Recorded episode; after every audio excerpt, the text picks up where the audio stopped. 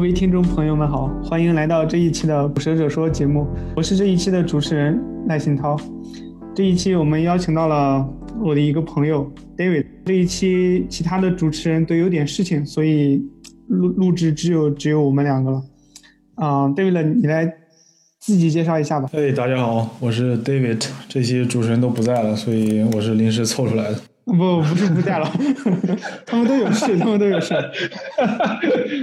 我是一个嗯，主要在知识图谱领域工作的程序员。第一份工作是在上海，在平安平安的那个金融科技里面。我的我的工作一直呃一直都和一个编程语言 Lisp 相关，一个我一个我非常喜欢的编程语言。在平安的时候，呃，通过 Lisp 进入了这个语义网知识图谱的这个领域，然后又到欧洲，然后又给一个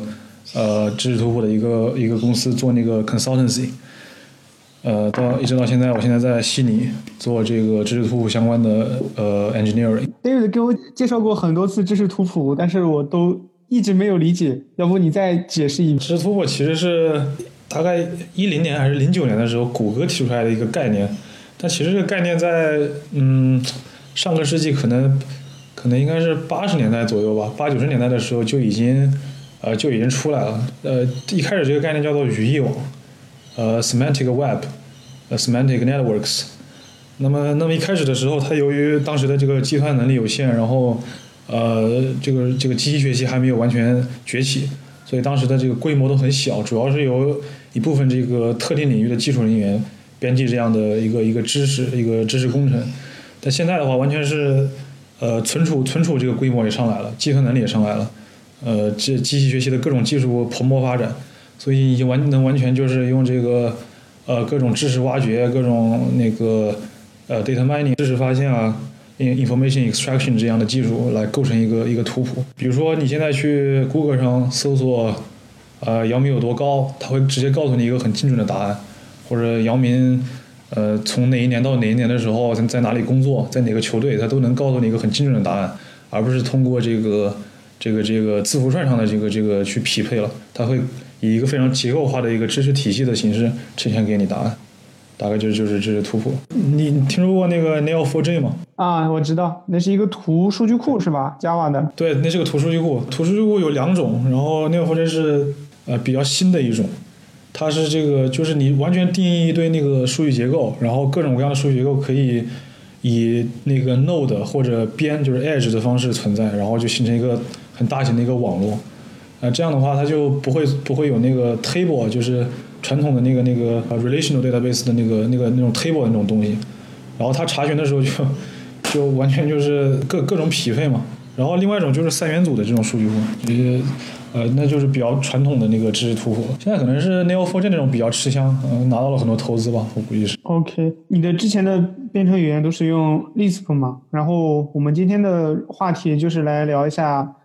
函数式编程和 Python，作为一个 Lisp 程序员，要不你先聊一下你是怎么看待 Python 这门语言的？然后作为一个 Lisp 程序员是怎么看待 Python 这个语言的？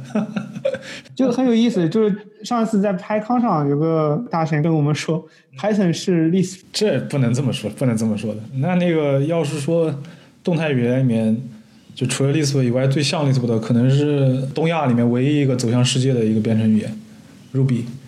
是比较像 Lisp 的，Python 还是还是还是稍微就就是它的，比如就最比如说最简单的那个 Lambda 表达式，这被截肢了嘛，是吧？大家同不同意？基本上就是被截肢的一个一个一个构造了。然后再加上它的那个呃词法作用域，呃，可能很多 Lisp 程序员都不能接受。主要是哪一点？比如说，呃，现在有段程序代码是，比如说呃 x 等于一。然后我把这个 x 带到一个 for 循环里面去，for x in range 怎么样怎么样，然后做了一堆事情，然后那个再再出来这个循环之后，那个 x 的值其实是依赖于那个 for 循环表达式里面的语句的，它不是它不是在 for 循环里面之前的那个一了，是吧？啊，对，我觉得也是这一点，因为 Python 没有块作用域，函数类的作用域都是一样的。对，所以所以呃，Python 应该不能说是一个 Lisp，他们有，但是他们有很多。相通的地方，包括现在在那个人工智能领域的这个这个这个大放异彩，其实都跟它的这个灵活性有关系的，就动态语言的灵活性是有关系的。Python 的这个工具啊，工具链啊，是因为我我大概是我一五年一五年的时候参加工作，然后一六年的时候开始写 Python，就 Python 整个工具链社区是令我叹为观止，因为 Lisp 它其实社区规模很小，工具链也也也对也没什么没什么特别呃不是说特没有特别完善的，就是没有特得到整个社区社区认可的 de facto 的那种工具链，它不像 Python。我记得一六年的时候我还不会用那个 virtual environment，啊，现在是肯定要用这东西了，或者用空大的康大的那个那个 environment。Python，我我是觉得他们的 Lambda 虽然不是一个完整的 Lambda，但是它是一个就实用的，就是很多功能，它它没有的你也用不到，但是它有的你它有的就是它这种形式可以让你用起来比较方便。这个这个这个问题，呃，虽虽然就是你从其他语言的过来人可能觉得可能觉得很困惑吧，但是如果你第一门语言就学的是 Python 的话，那也就很容易接受这个设定。呃，Python 就是确实很务实，呃，写一行就写一行嘛，它可能就是为了让你只是，呃，既然是匿名函数了，那你就就就就精炼一点，不要不要搞花里胡哨的写那么多行，然后再加了一个再再在上面再加一个那个呃绑定的变量啊什么的。就直接就是一行。对，这这个如果是新学的那个啊，就第一门语言学的是 Python 的话，应该还是可以接受的吧。只不过我觉得还是比较奇怪，因为都既然已经搞这个东西了，为什么不能把它做成一个完整的一个一个构造呢？为什么把它给截肢呢？可能他们认为就，如果你有一个很复杂的函数的话，那么你应该给它一个名字。嗯，lambda 只适用于，比如说你你给一个 list 的排序，你想定义一下那个用对象的哪一个属性来排序的话，这个时候你可以用一个 lambda。然后他们因为只有一行，他们就把这个功能给限制限制住了，就是你只能用于这种场景。嗯嗯嗯，这是这是官方的解释吗？还是社区里面的解释？啊，这是我的解释。对对，我我我基本上认同这个这个这个这个解释，就是 Python 还是一个那个很务实的一个语言。对吧？就因为假如说，嗯假如说 Java 没有那个 Lambda 的话，你要写一个 list 排序的那个叫呃 comparator，你要构造一个类，然后实现里面一个方法就比较复杂。我们听众里面可能多少多少少都会有 Java 程序员的吧，我估计我自己也写过 Java，就 Java 的那套，从那个 Java 八啊，对你也写过 Java，从 Java 八引入的那套那个所谓的联合大表达是实在是哇，太太冗长，很让人费解，就我还不如不用呢，是吧？对，它的那个 Lambda 有很多概念，stream 开关，然后有一个什么 collector 那些东西，但嗯，就是你要去花很多时间去理解它里面的概念。嗯，Python 就是一个 lambda，里面就是个函数，所以你可以花五分钟学一下那个 Python lambda，但是学 Java 的那个 stream 那一套可能要很长时间。对，大家可能不知道那个 Java 的呃委员会，就是这个语言 specification 的委员会和 Common Lisp 的委员会里面都有同一个人，叫做 Guy Steele，是从 MIT 出来的，就是一个人，呃，而且他算是一个 leader，就是在那个 com committee 里面算是一个 leader，然后就是同一个人会主导着两个完全在哲学上，在这个控制构造上完全完全不同的语言，这个肯定是有原因的。Java Java 的这个冗长啊什么的，它其实就是方便这个工程化，方便也不是说方便招人吧，就是它只要给出一些什么呃那些什么 EMR 图，是叫 EMR EMR EMR EMR 图吧，还是什么就那种各种各种流程图啊，各种那对对对，哦对 ER 图，不好意思，ER 图，然后各种那个呃 specification 一样的东西，那就是那就是 再加再复制一些 IDE，基本上这个就肯定肯定能写出来，并并且并且做测试了。它没有那些灵活性，在工程上其实也是个好事情。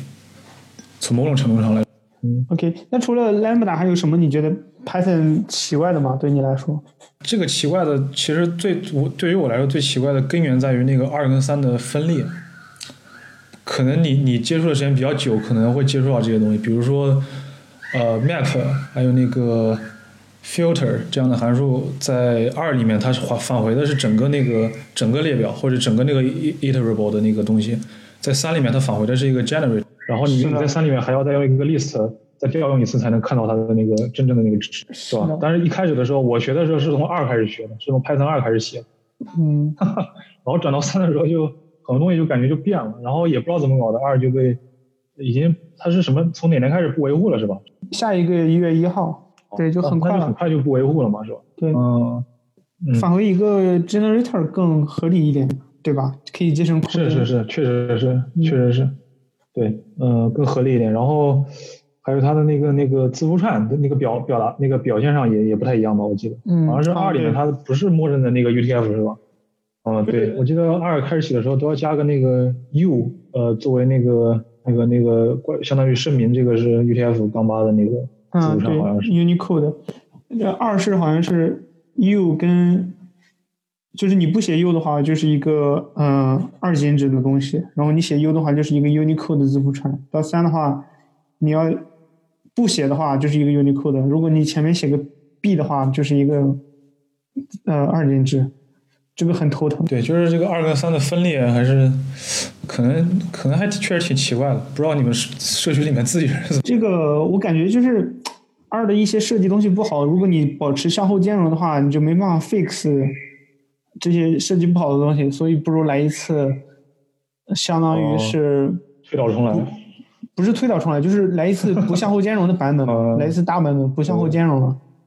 对，我开玩笑的，推倒重来是在这个。你你有没有听过一个语言叫 V 语言？哦，V 浪是吧？V 浪，对，只只听说过，但是我没有去看过。有兴趣的朋友可以去 了了解一下这个语言，但是对对这个很多程序员智商上的侮辱，我觉得。当然，这个作者热情很高了，但是这个语言从他一开始这个造势啊什么的，感觉既要取代 Go，又要取代 Python，又要取代，甚至要取代 Rust，然后就是他他就完完全没有考虑什么向后兼容啊这些东西。然后还要说什么？今年要发布一点一点零版本吗？好像，嗯嗯，对，相互兼容确实是，嗯，语言的相互兼容嘛，那个我觉得挺头疼的。Python 的前身是什么？叫什么 ABC 是吧？是一个是一个用来教学的一个语言叫 ABC。对我原来读过一个论文。对，呃，二语言，二语言的时候就是那个做统计的那个做做很多机器学习的应该也知道，二语言的前身是 Scheme，是 Lisp 的一个方言。但是他在他在设计的时候就是。很多东西也借鉴了那个 A B C 上的东西，那可能是九几年的事情吧，就两千年左右的时候的事情。就是 Python 的这个它的它的出现，其实对二十一世纪的那个很多语言都是有很大的影响。OK，接下来我们再聊一下函数式编程吧。其实刚刚也聊到过一些了。哎呦，这个概念我我都不知道是就是历史上这个概念我都不知道是哪个阶段正式提出来的，很有可能是。就是最早期的最早期的这个东西，它完全是为了做那种定理证明啊、逻辑运算这些东西提出来的。我学的第一个函数编程的语言叫做呃 ML，呃 ML 的有一个时间叫 SML，就是 Standard ML，呃 ML 的那个缩写是 Meta Language。它这个语言就是你可以看到，就是这个这个语言确实跟其他语言很不一样。从历史上来说，一开始是 Fortran 跟 Lisp 两个。最早的两个两个编就是高级语言的两个先锋，然后有 Algo 就是 algorithm 就是 C 语言的那种那套体系的各种方言，然后又出了这个函数式编程，然后就是那个 Prolog 就是逻辑逻辑编程，就函数式编程它的这个它的这个这个呃怎么说呢？它的这个这个发展其实是相对来讲稍微晚一点的，因为。当年的那个那个情况，呃，GC 就是那个垃圾回收跟不上，很多优化跟不上，所以那个语言完全是也也不是说完全是吧，大部分情况都是用于那个学术研究，然后就导致出现了很多学术上的名词，可能大家学如果想学那个函数编程的话，会听说各种啊像克里化呀，呃什么 first order logic，呃 first order function 就是一一阶一阶一阶函数啊这种东西，啊模式匹配什么 lazy evaluation。还什么按需求值、按值求值什么东西的各种、各种、各种各样的那种比较学术化的名词，特别是如果你从那个 Haskell 去学函数编程的话，那简直了，可能可能很难啃下来。嗯，有有有一本书叫什么呃，Learn Haskell 什么 For Fun，那那本书其实一点都没，一点都一点都不好玩，我觉得。就是学函数编程的话，如果是务实，我觉得拿 Python 学函数编程就可以，因为 Python 的那个。特性特性上的支持已经挺不错的了。你完全是你如果只要学习的话，知道函数式编程的这个，嗯，就是为什么为什么说它是函数式编程呢？就是从数学上来说，嗯，一个函数它有这个呃输入和输出嘛。然后函数式编程的目的就是所有的输入输出都经过一系列的这个函数调用，保证就是每一个函数它的同样的输入都会得到同样的输出，大概就这么一个意思。其实就是，那你在你你别说 Python，你在 C 语言 C 语言里面也可以做到啊，就是所有的变量都在站上生成，然后你只要保证就是它的这个输出是一致的就可以了。那 C 语言其实也是函数式函数式编程语言。所以一个语言是不是函数式编程的语言，它没有一个明显的界限，对吧？界限嘛，呃，界限我觉我就我个人来说，我觉得是没有的。编程嘛，就主要就是为了务实。嗯，Haskell 号称它是最纯的这个函数式编程语言。我今天说这句话可能比较招黑啊，就是 h a s k e 一直就是说它是最纯的函数式编程语言，但是整个编程的目的不就是为了给这个 state 造成造成这个呃就是 mutation 嘛，就造成这个修改嘛，是吧？你你编程如果一直跑下来什么都不改，感觉从从直觉上来讲，就是跟跟人的直觉是违背的呀。它的这个它的这个思想的好处就是它能保证很多上的安全性跟一致性。这个这个这一点确实是可以的，就是所有的输入到输出经历过一系列的函数调用，然后每个函数它在它在它的意义它是数学上的这种函数，是一个映射，就是给同样的输入都给同样的输出。但是这种特性在很多语言语言里面都可以做到，不在于说你这个语言到底是所谓什么号称的这个函数式语言，还是其他呃不不不不这个不强调自己是函数式语言的语言，对吧？哪怕就是函数语言这个社区本身的其他语言，它也。没说自己是完全是纯的函数式，像 OCaml 跟那个 F Sharp，它都提供一定的这个修改这个值的这个这个机制，呃，包括 Lisp 也是，呃，我记得我在一五年的时候还是一六年的时候，那年的那个函数式开发者大会，它的那个宣传用语就完全是把函数式语言当成了 Haskell 一家独有的东西，它就是它那个。它应该是宣传吧，还是海报之类的东西？就是上面用的全是 Haskell 的语法呀，或者结构，然后造成了整个社区的一个一个一个抨击。就是难道你不知道还有 OCaml 吗？难道你不知道还有动态的这 Lisp 呀？还有像包括那个那个瑞典瑞典那个语言叫什么来着？那个 Erlang，俄浪，我我也不知道怎么读，俄浪不可修改可能是函数语言一大特一大就特点吧，就是它是非常不建议你呃任意的修改这个一个一个变量的值。包括像现在比较新的那个 Rust 也是的，它默认的时候是默认的一个一个一个变量声明是呃不可变的一个一个变量。嗯，这个有个好处就是你在你看到一个代码里面，如果这个语言它它呃就比如说 Haskell，它它完全不提供这种修改的机制的话，那你只要看到这个变量名，你就知道这个值是什么，从头到尾它都是同一个东西。这个术语叫什么来着？叫引用透明。我那时候读那个 SICP 的时候，有一章专门讲这个的，就是但那个书就很辩证，他没有说这个东西是完全是好的，这东西有好有好处也有坏处嘛。那你如果可以改的话，肯定更灵活啊，或者说就是一开始像那个像 C 语言那些东西是肯定就是到处都到处都在改嘛，对吧？到处在修改这个这个的啊，对，到处到处去都在修修改这个值，它对它在这个硬件上面来说其实是很直接的一个操作。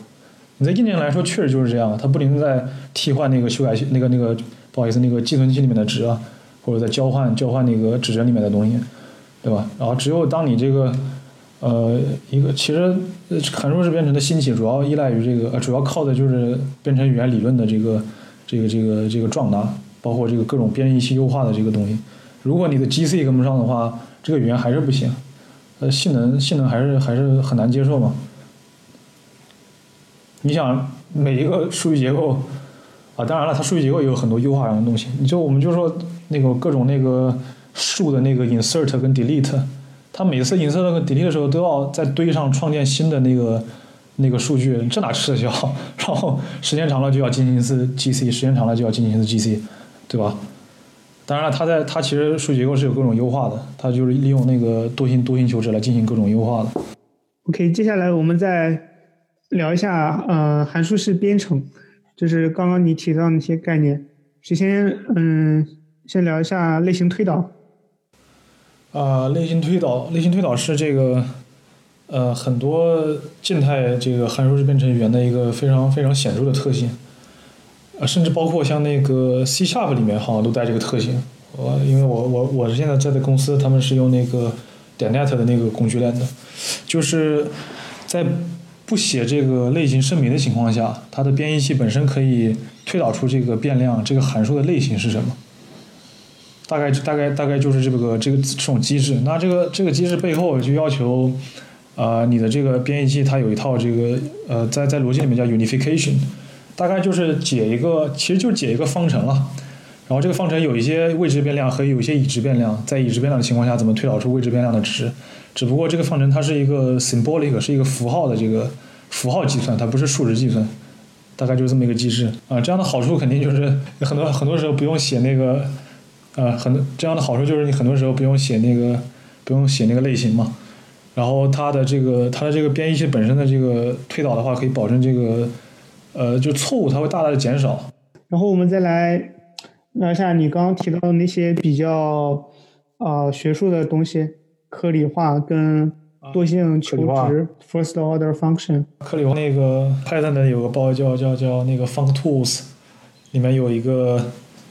呃构造是叫叫 partial 吧，是吧？是 partial 吧？简单来说，就是因为 Python 它自己已经有这个可以又可以这个传参数的这个这个特性之后，那么比如说现在一个函数它接受若干个参数。其中其中的一些参数，呃，它可以一个一个的、一个一个的那个 apply。比如说现在有一堆 A、B、C，它它我如果 partial application 第一个 A，然后它返回它就返回一个新的函数，这个函数只接受两个参数，分别是 B 跟 C。对，或者你只或者你只 partial A 跟 B，然后它就生成一个新的参数，啊，新的函数只接受最后那个 C，就是就就就这么一个东西。其实其实说起来都很简单，但是非要说成颗粒化。哈哈。呃，新增出来的函数完全携带着之前的那个各种那个变量的状态，所以这是一个非常非常好的抽象。它它基本上可以用这些特性来实现这个这个 OOP 了，也实现这个面向对象。因为面向对象完全就是带着那个状态的各种结构体嘛。你现在只不过是用用把用函数把这些状态给封装起来呗。颗粒化它是就很多那个嗯函数式编程语言，就特别静态的函数编程语言，它的那个它的那个所有的函数默认的其实都是可以可以那个颗粒化的。所以就导致它没有基本上不要写什么括号，就是它你写一个函数名，它之后的就是你挨个写，你写一两个就这哪怕这个函数有十个形参，你只写一两个都没有关没有关系，它就它它只会得到一个被 partial application 的这个这个函数新的函数，不像其他语言你就必须要写那个完全就十个形参就必须十个形参，当然你可以写有什么 optional 的那个形参，就就大概我的我的意思就是就是它这个自由度就在于。呃，一个函数可以传函数跟返回函数的时候，这个抽象是绝对是到了一个新的层次。只要有那个 first order function 了，这些都有了，对吧？所以它只要支持 first order function，它就可以，嗯，对，跟你说的到一个新的层次。哎，那你像刚刚你说的那个函数式编程的，就是你可以传两个参数，后面那些都都会被颗粒化的那种，嗯，它它会返回一个新的函数，这样不是很难 debug 吗？就是假如说你要调用这个函数的话。结果它没有返回的真实的结果，反而你得到了一个新的函数。呃，为什么很难 debug 呢？因为它不会报错。就是假如说 Python 的话，它会告告诉你这个函数期望三个，但是你传了两个，它会很明确的告诉你。你只要看到报错信息，找到这一行，你就知道哪里错了嘛，对吧？但是它那个不会的，因为类型推导会告诉你的。如果你的类型不符合，就是你你你你 apply 的那个两三个参形态之后，它的类型推导会告诉你的。啊，但但是你刚刚不是说传只要传两个，它会就是 apply 两次，然后得到一个新的函数吗？对，那这个函数也是有类型的呀。啊，就是说下次用这个用到这个返回值的时候，他发现这这个这个东西是个函数，是一个变量。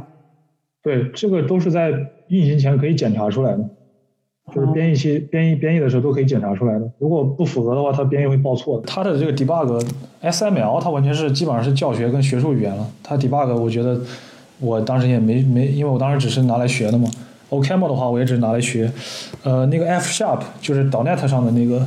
那个函数语言，那个 debug 是真是好。它毕竟有那个 .NET 跟那个 Visual Studio，哇，那个下端点跟什么，还有那个看那个各种 CPU 和那个 time 的那个。呃，那个 Matrix，那个是真真的是一一一流的那个体验。嗯，那个是看到实时的吗？还是看到就是实时的？实时的，就 Visual Studio 的那个那个 debug 真的是，所以它是什么宇宙第一的那个 IT，不是没有道理的。它那个 debug 确实很可以。Java 的 debug 体体验确实也比其他的好很多。Java 的 IDE 就是在 Lisp 里面，我不知道在其他语言里面有没有可能做到这一点，可能比较难。在在 Lisp 里面，它是停住让你有选项的，可以让你修改代修改这个当前这个站上的值，然后让你重新执行这段操作。这个叫那个 restart 的一个机制，这个确实是一个非常好的机制。这个这个我觉得才是，当然当然你现在说这个是 debug，但这个其实是它语言本身的一部分，是它这个的类型，就不是类型系统，叫状态系统的一部分，就异常系统的一部分。嗯，它不叫异常，它是状态，叫那个 condition。哎，我想要的一个东西其实是这样，就是我们就是程序挂在这里了，然后我跑到这里的时候，我发现它挂了，那我只能再重新走一遍流程。就有没有可可能就是我我进了这个函数了，我发现这个函数错了，然后我我想退回去，就退出去，就比如说退到上十行，然后再重新执行这个过程，类似可以吗？这个这个这个在。在 Lisp 在 Common Lisp 里面可以实现，在那个 Scheme 里面是完全可以实现的一个叫 Continuation 的一个操作。他们一直用的一个比喻叫做给程序打洞，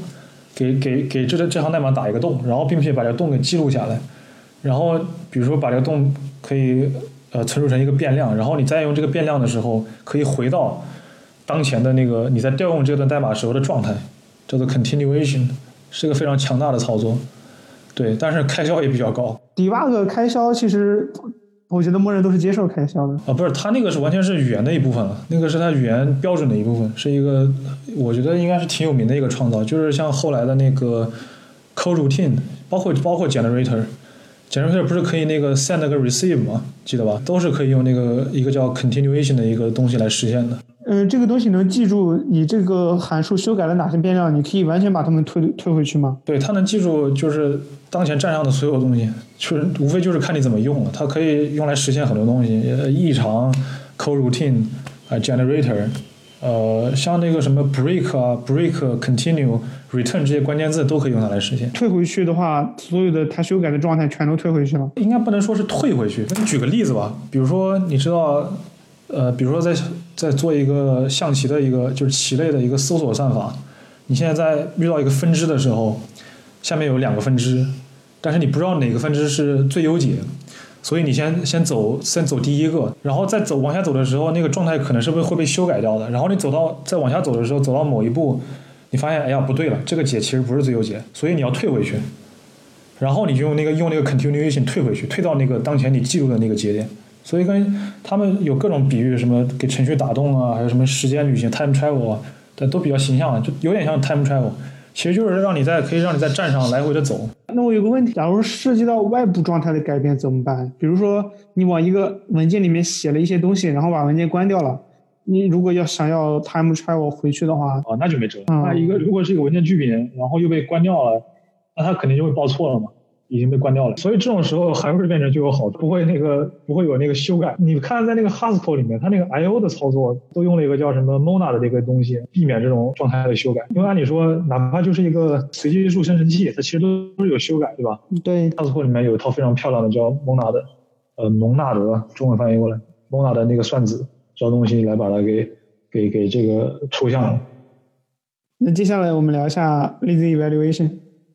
惰性求职。呃，我还是用一个例子吧。大家有没有想过怎么用一个函数来实现 if，就是 if 语句？为为或者说为什么 if 语句不能用这个呃函数来实现？就是因为它你在函数传那个传传参的时候，那个参必须要被先必须要被求值了，然后才开始才才能用这个函数应用到那些那个参数上的。这就导致一个问题，就是嗯，如果 if 就是那个 if if 如果为真的话，它只它只它只会那个执行那个真的语句，不会执行那个 else 那个语句的，是吧？对，所以这种时候就呃要用这种惰性求职的机制来做这种东西。当然，呃 if 来来用这个 if 来用这个这个函数来实现，但大概就是这个意思，就是一一堆一堆形参，只有当它必须要被求职的时候，才它才会被求职。呃，我之前提到过那个。呃，在函数编程里面的这个各种数据结构的优化，它很多都是用这个多因求值来做的。它的这个，比如数的这个 insert、delete，呃，就是呃，如果你你 如果你因为它不需允许修改嘛，它就完全是要在堆上面生成一堆值，堆上面生成一堆值，那这个开销是非常非常大的，是很疯狂的一件事情。啊，所以所以他会用多因求值来来来做这个事情。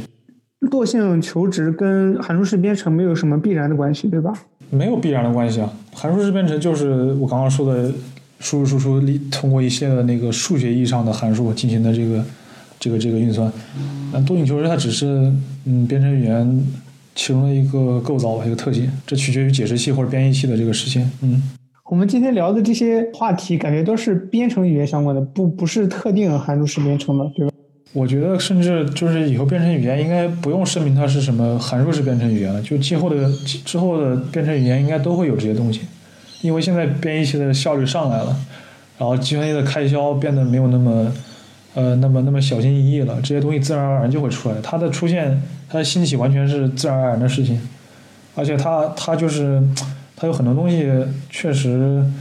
嗯更利于维更利于抽象。那我们最后再来聊一下，作为一个作为一个第一语言是 Lisp 的程序员，那么对第一语言是 Python 的程序员去学习 Lisp 的话，有什么建议或者推荐的资料呢？不知道听众里面有没有认识一个叫伞哥的程序员？田春是吧？他原来是网，对对，田春，他之前是在网易上有个 ID，然后他之前是在网易工作的嘛，是网易的那个 Linux 的 System 呃 Administrator，System 那个 System 管理员。嗯，他的他对 Lisp 的学习完全就是。啃那个 Common Lisp 的那个 Specification，那本书我记得是一千零一千零五十几页吧，哎，具体五十多少我记不得了，因为我我尝试去啃那本书，但是我没有啃得下来，因为那本书实在是太长了，包括了就是整个这个语言的变动的历史，然后还分第一版跟第二版，嗯，第二版里面就多了一个呃面向对象系统，面向对象系统又完全是用 Lisp 的宏给实现的，就是没有任何没有什么新的。其实没有什么新的那个新的这个新的动力，完全是他们自己提出来的这个概念上的东西。就那那个那个第二版直接把书的内容扩充了将近一倍，我记得很很很长的一段。嗯，然后这个这个语言就 Common Lisp 这个语言很大，但是放在现在来看的话也不是那么大，因为在那个年代还没有 Unicode 还没有规范化，多线程还没有规范化，很多东西都没有规范化，甚至还没有，甚至还很多语言还还不支持这些东西。面向对象也没有规范化，那时候 C C 加加也没有规范化的吧？嗯，呃，那个那本书是八八零年到八五年的时候，一九八零到到八五年的时候，啊，总而言之就是，呃，我个人是不太建议去用通过那本书来学习 Common Lisp 了。啊，Common Common Lisp 有两本其他书叫做 ANSI Common Lisp 和 On Lisp，这两本书是嗯比较比较比较建议来学这个这个 Common Lisp 的书，呃，因为。因为你如果去读一个语言的 specification，就算你能读下来，你可能还不还是不会写代，还是还是不太会写这个语言的代码，更不要说去 debug 呀，去这个去呃 distribute 有那个那个你的你的这个代码了，是吧？呃，然后再总的来说的话，我甚至不推荐呃这个用 Common Lisp 来来来学这个 Lisp，因为学 Common Lisp 的话，还有一个问题就是你你你得会那个 Emacs。这又 相当于你为了要学 Lisp 得学一个另外的一个工具，除非你已经已经会 Emacs，然后学 Emacs 的时候不单单要会那个它的各种绑定，多少还要会写写一点它的那个 Emacs Lisp，呃，Emacs Lisp 又是 Lisp 的一个方言，然后它跟 Common Lisp 又不一样，所以就很容易都纠缠在了一起，我是这么觉得的。嗯，如果你真想学 Common Lisp 的话，可能要花不少时间才能才能才能走下来。啊，我更推荐去学那个 Scheme，有本好书，呃，是北京大学，呃，裘宗彦老师翻译的，叫呃呃，缩写叫 S，应该大家很多大家很多人都听说过吧，叫 SICP，呃，计算机程序的构造与解释。嗯，这本书我觉得我觉得写的挺好，当然中文它有的翻，可能它当时翻译的年代比较久远，有的地方翻译的比较奇怪，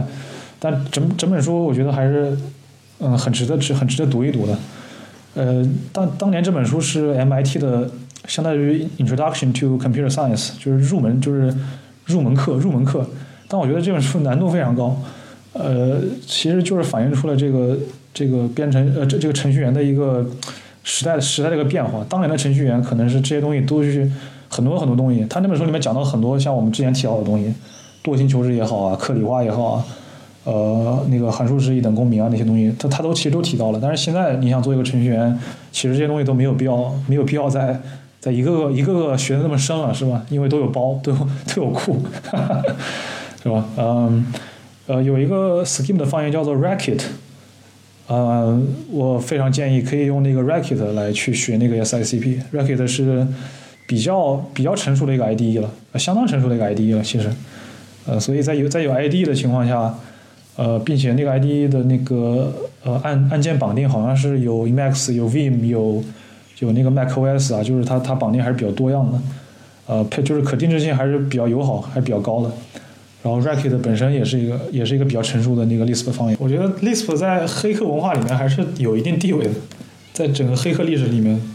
在历史里面肯定是有一定地位的，但是在整个黑客文化里面还是挺特殊的一个东西。哪怕现在很多人其实可能不知道 Lisp，或者看它这个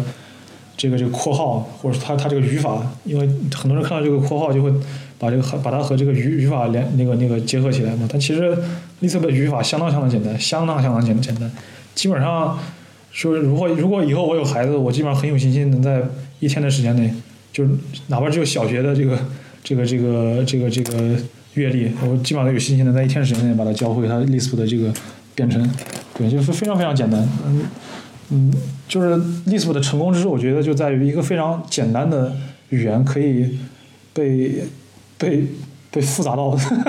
被复杂到现在的这个状态。所谓的复杂，就是有更多的这个。优化呀，更多的这个呃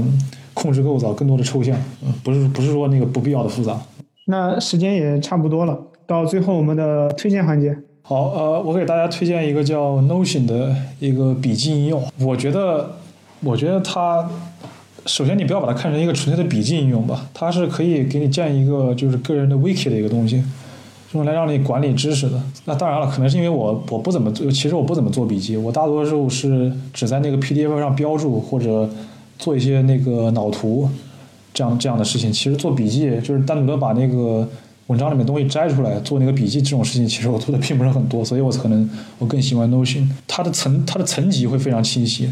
就一个概念，它下面有各种子子那个子的那个条目子条目，这样这样做层级的东西，它非常适合做这个事情。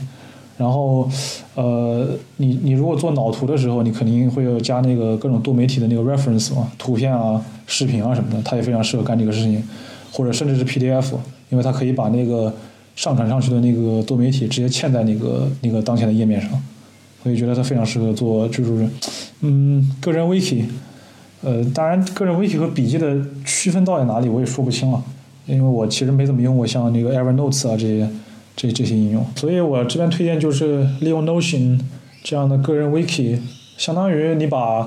你读过的东西编译成一个数据结构，然后把这个数据结构保存在 Notion 里面。如果你想写博客或者做脑图或者做那个 PPT 什么的，只要再把这个数据结构重新呃打印打印成或者编译成那个你想要定制的形式就可以了。这个比喻我觉得是我我比较推荐的形式，嗯。OK，那这一期的节节目我们就到这里，跟大家说再见了。也不知道那个赖银涛会不会发钱给我，但我还是来了，希望 朋友可以可以积极的指出我的错误。呃，我们今天说的东西都比较比较 general，可能我也有口误吧。如果你针对函数编程感兴趣的话，就随便挑一门呃高级语言，希望现在很多高级语言都支持这些特性了，大胆的去练就好了，不用去纠结于呃到底是 OCaml 啊还是 Haskell 啊好。只要大胆去去学就可以了。OK，大家再见。这是捕蛇者说节目第七期。本期播客中提到的资料，大家可以访问我们的网站获取：pythonhunter.org。